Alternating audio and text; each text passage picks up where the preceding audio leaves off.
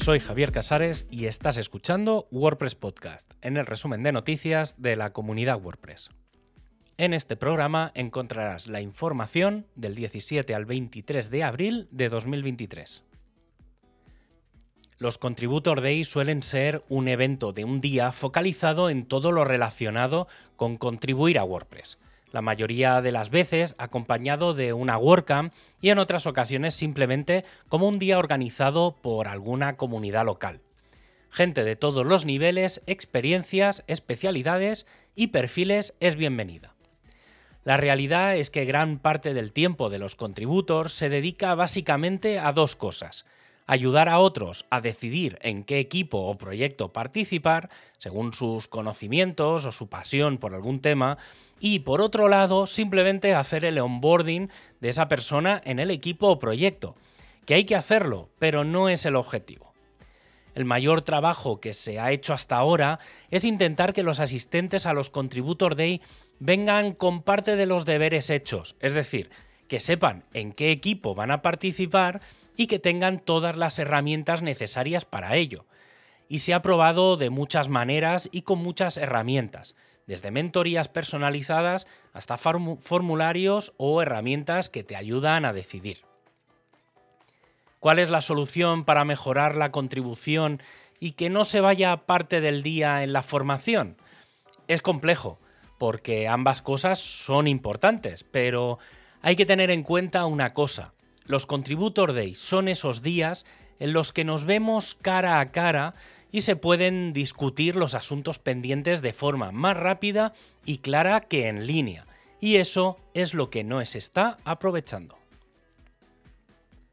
Un proyecto que se pone al día es el del SQLite como base de datos de WordPress.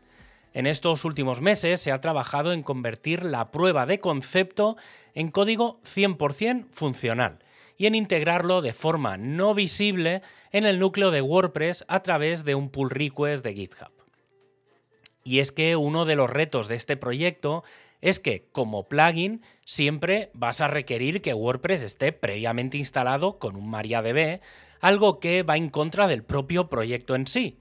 De esta manera, descargando un WordPress normal con esta actualización paralela, se puede probar a usar un WordPress desde el inicio en el que solo es necesario SQLite, por lo que los requisitos del alojamiento web se reducen considerablemente. Ahora es el tiempo de hacer pruebas comparativas y decidir si WordPress va a poder instalarse en dos entornos de base de datos distintos. Con respecto a WordPress, está previsto que el 9 de mayo tengamos la primera versión candidata de WordPress 6.2.1 y que el 16 de mayo esté disponible de forma pública. Y la novedad de esta semana con respecto a los bloques es el lanzamiento de Gutenberg 15.6. Tenemos un nuevo bloque experimental llamado Detalles, en el que básicamente tienes la posibilidad de pulsar en un icono y que un texto que está escondido aparezca.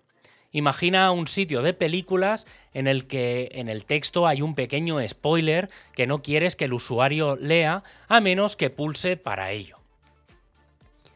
Un bloque que recibe mejoras es el de espaciado, con controles del estilo a WordPress 6.1 y bastantes mejoras para su gestión desde el theme.json. Otro de los grandes cambios que probablemente veamos en WordPress 6.3 es la gestión de variaciones de estilos desde el Browser Mode, que simplificaría el cambio de diseño de una forma mucho más rápida. El equipo de Core ha anunciado que ya se ha finalizado la revisión y diferenciación de las APIs públicas y privadas de Gutenberg. ¿Qué significa esto? Básicamente que hace, hasta hace unas versiones casi cualquiera podía introducir características experimentales de Gutenberg en el editor de bloques, lo que generaba una complicación sobre las características oficiales lanzadas de las que estaban en pruebas. Con este cambio, la carga y optimización del núcleo de WordPress es mayor, ya que solo los desarrolladores tendrán acceso a estas APIs privadas. El equipo de Performance ha lanzado Performance Lab 2.2.0, con adaptaciones para la separación del plugin WP Uploads y para el futuro lanzamiento de otro plugin de funcionalidad que se llamará Fetch Priority, con el objetivo de probar esta funcionalidad nueva. El equipo de test ha propuesto el Front Page Fan, eh, la prueba número 21 del Full Site Editing, en la que se plantean hacer pruebas del nuevo sistema de grid y del uso masivo de patrones. El equipo de marketing ha abierto de nuevo el showcase para recibir sitios distinguidos hechos con WordPress. Desde wordpress.org barra showcase se puede navegar por un directorio de 100 sitios. Entre las reglas están que los sitios han de mantenerse actualizados a la última versión de WordPress y que han de ser sitios distinguidos por algo, sin tener que ser sitios muy conocidos. El equipo de documentación ha anunciado la integración de la documentación de las aplicaciones móviles en HellHub. Por ahora se está en un trabajo de clasificación y organización de la información y posteriormente será publicada en wordpress.org barra documentation. El equipo de Polyglots ha presentado el WordPress Translation Playground. Este sistema incluye dos proyectos a la vez. Por un lado tenemos el sistema de ejecución de WordPress en el navegador, sin necesidad de instalarlo, solo hay que entrar en un enlace y se crea un WordPress con ese plugin y por otro la herramienta GlodePress adaptada a esas instalaciones para el equipo de traducciones, que van a permitir traducir directamente sobre el propio WordPress, tanto en el frontal como en el panel de administración. Además, una vez se acabe, puedes directamente enviar la traducción al repositorio para que queden almacenadas.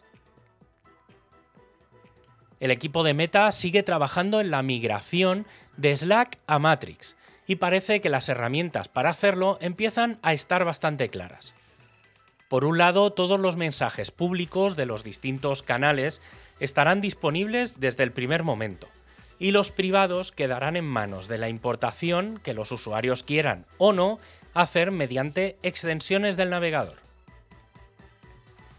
Y para acabar, ya sabes que tienes todos los enlaces para ampliar la información en wordpresspodcast.es. Un abrazo y hasta el próximo programa.